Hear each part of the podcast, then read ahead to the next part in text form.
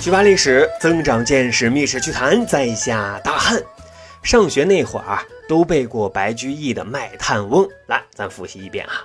《卖炭翁》，伐薪烧炭南山中，满面尘灰烟火色，两鬓苍苍十指黑。卖炭得钱何所营？身上衣裳口中食。可怜身上衣正单，心忧炭贱怨天寒。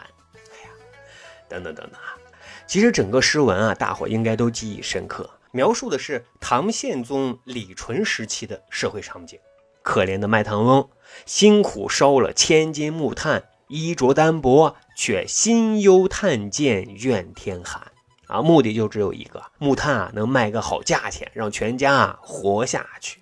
可是呢，半路上遇见了皇宫里那些服饰华丽且威严的大太监们，只给了半匹红绡一丈绫，就强行把木炭啊收归国有了。小时候读到这里啊，心里就想：唐朝这是自己被自己玩坏的吧？啊，腐败黑暗，鱼肉百姓，这样的国家能长治久安吗？难道当时就没有人想要管管吗？长大些才知道啊，不是没有人管。而是在唐宪宗爷爷唐德宗的时候，就有人提出啊，要破解这一个问题。当时啊，安排宦官到集市上强买强卖的行为啊，叫做宫市宫，皇宫的宫啊。主要目的就是因为朝廷本来就经济紧张，为了维护体面奢华的生活，就只能啊从民间搜刮民脂民膏了。提出要解决问题的这个人啊，也不是别人。正是唐德宗的儿子，也就是唐宪宗的老爸李诵。当时李诵还是太子。有一天啊，李诵跟自己的一众士卒进行头脑风暴，讨论的就是当今为政的弊端。大家一致认为啊，公事就是最大的弊端，造成民间积怨、民不聊生的。啊，李诵当时就表态了啊，我要将今天跟大家讨论的成果禀报父皇，撤销公事。但是呢，在这一次啊热火朝天的头脑风暴当中，他的一名侍读名叫王叔文，却一直啊沉默不语。人群散了之后呢，李宋呢就留下王叔文问：“哎，为什么默不作声呢？”王叔文的回答着实让李宋啊后背发凉。他说什么？他说啊，您作为太子，侍奉皇上。就应当按礼节请安问好，更应该关注圣体的安康，而不是应该着急干预政事。万一有小人从中离间，说太子你故意收买人心与提前上位，那可就是众口难辩了。李宋听完大吃一惊，大彻大悟。哎，自此啊，凡遇到重要的问题，他都会。听从王叔文的意见，那问题就来了。王叔文几个意思？他不同意撤销公示吗？这是阻碍社会的进步啊！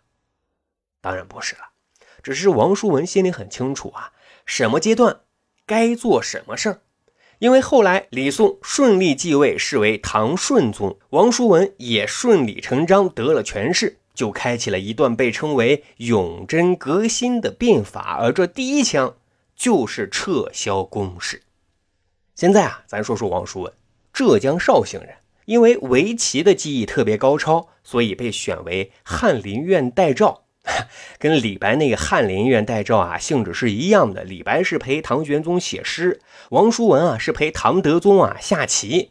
啊，下棋的时候呢，唐德宗就发现啊，王叔文挺有才华啊，与众不同，就安排陪太子李诵读书了。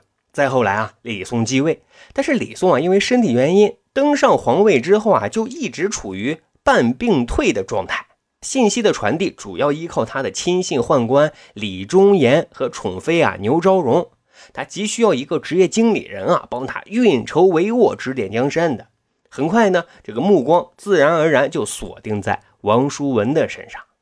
王叔文也是一个有雄心抱负的人啊，他有冲天的壮志和豪情的，想要改变唐王朝所面临的藩镇割据、宦官专权、民生凋敝等政治社会问题。李诵呢，就安排他担任了翰林院学士，统管整个王朝的政务工作。但是翰林院啊，最多是一个政策起草的制定的这么一个机构，谁执行呢？按照制度啊，颁布和实施啊，还需要通过政事堂。王叔文很聪明啊，为了得到更大的权力空间，这里头得安排自己人啊，于是就给李宋做工作，推荐啊自己人韦执仪担任宰相。这还没完，王叔文又将自己的好友啊，比如说我们熟知的柳宗元啊、刘禹锡啊等人都委以要职，他要培育和壮大自己的势力圈子。而这一下呢，整个王朝从颁布命令到执行落地层面的难关全部被打通，王叔文呢就成了这个王朝实际上的总舵手。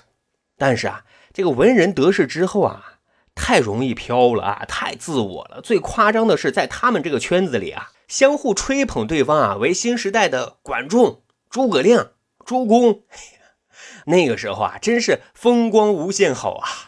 但无论怎么样，现在他们可以大展身手，施展自己的抱负了。啊，要说王叔文变法革新的第一枪还是蛮惊艳的。他宣布取消公示，恢复市场秩序，这实际上啊，就是向宦官专权开枪。因为这彻底切断了宦官啊，他们利用公事谋取私利的这么一个来源，老百姓呢是拍手叫好，连连比心啊。随后他又从皇宫裁员、削减太监、宫女、乐师的人数，压缩开支，真是改革春风吹进门，全国人民抖精神啊，都热情的期盼着后面还有什么其他的大招呢，可以解决当前人民群众想过安生日子和而不得的这种社会矛盾。没多久，大招真的来了。王叔文啊，决定取消进奉制度。什么是进奉制度呢？就是各地的节度使啊、刺史啊，给皇上要进奉财物，有的是月供，有的为了表达孝心啊，还有日供的。但是所谓进贡的这些财物啊，哪个是节度使、刺史他们家里的啊？还不都是从老百姓头上啊搜刮来的？所以呢，为了刹住这种歪风邪气，同时。遏制住这些节度使、刺史在地方作威作福，他就下令啊，除了朝廷啊批准的进贡之外，不能再另行多进贡。这一下，就让节度使们有点慌了啊！这是什么操作啊？朝廷你不是缺钱吗？我们不是给你们送温暖吗？关爱弱势群体吗？怎么钱都不要了呢？其中啊，剑南西川节度使韦高。哎，这个人挺熟吧？咱们讲薛涛的那一集有讲过他啊。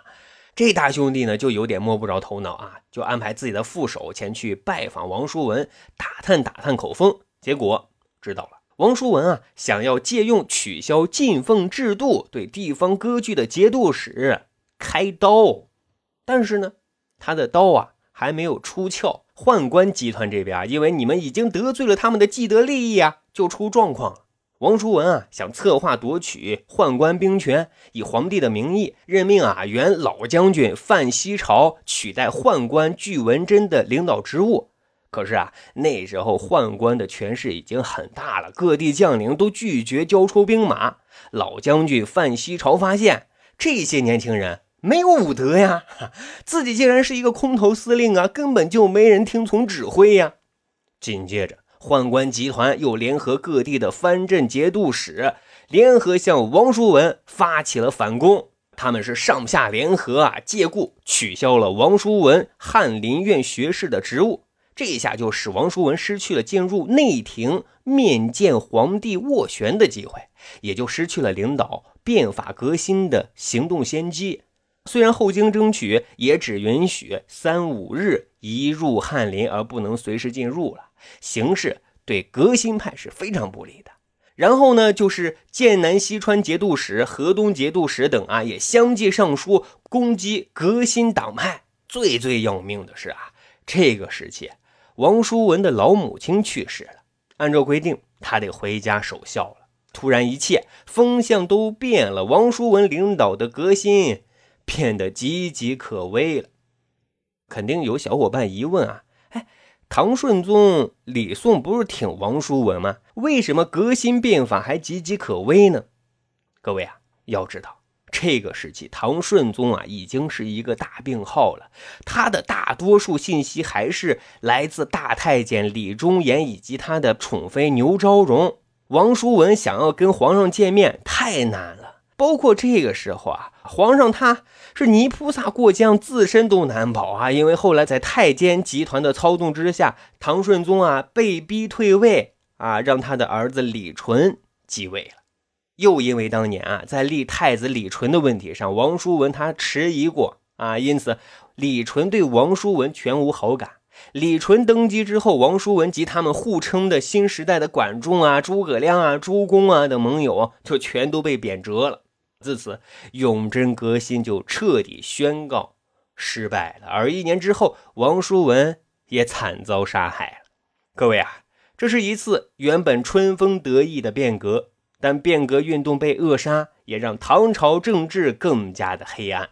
但似乎啊，这也注定是一次失败的变革，因为王叔文的小圈子变革啊，其实也是文人集团的乌托邦之梦。因为在没有足够的力量支撑之下，想要改变一个帝国积重难返的面貌，无疑是一种痴人说梦啊！好，长见识，长谈资，这就是咱今天讲的啊，文人失真了，武将失德了。唐朝啊，他就失去了一次复兴的良机呀。咱还有一个趣扒历史的小分队，如果您对历史边角料很感兴趣，欢迎大家关注十里铺播客频道微信公众号，然后回复数字一就可以添加大汉的个人微信。经过简单审核之后啊，大汉就会邀请您进入这个小分队当中，咱就可以谈天谈地聊历史段子。本期节目就是这样，感谢收听，咱啊下期再会。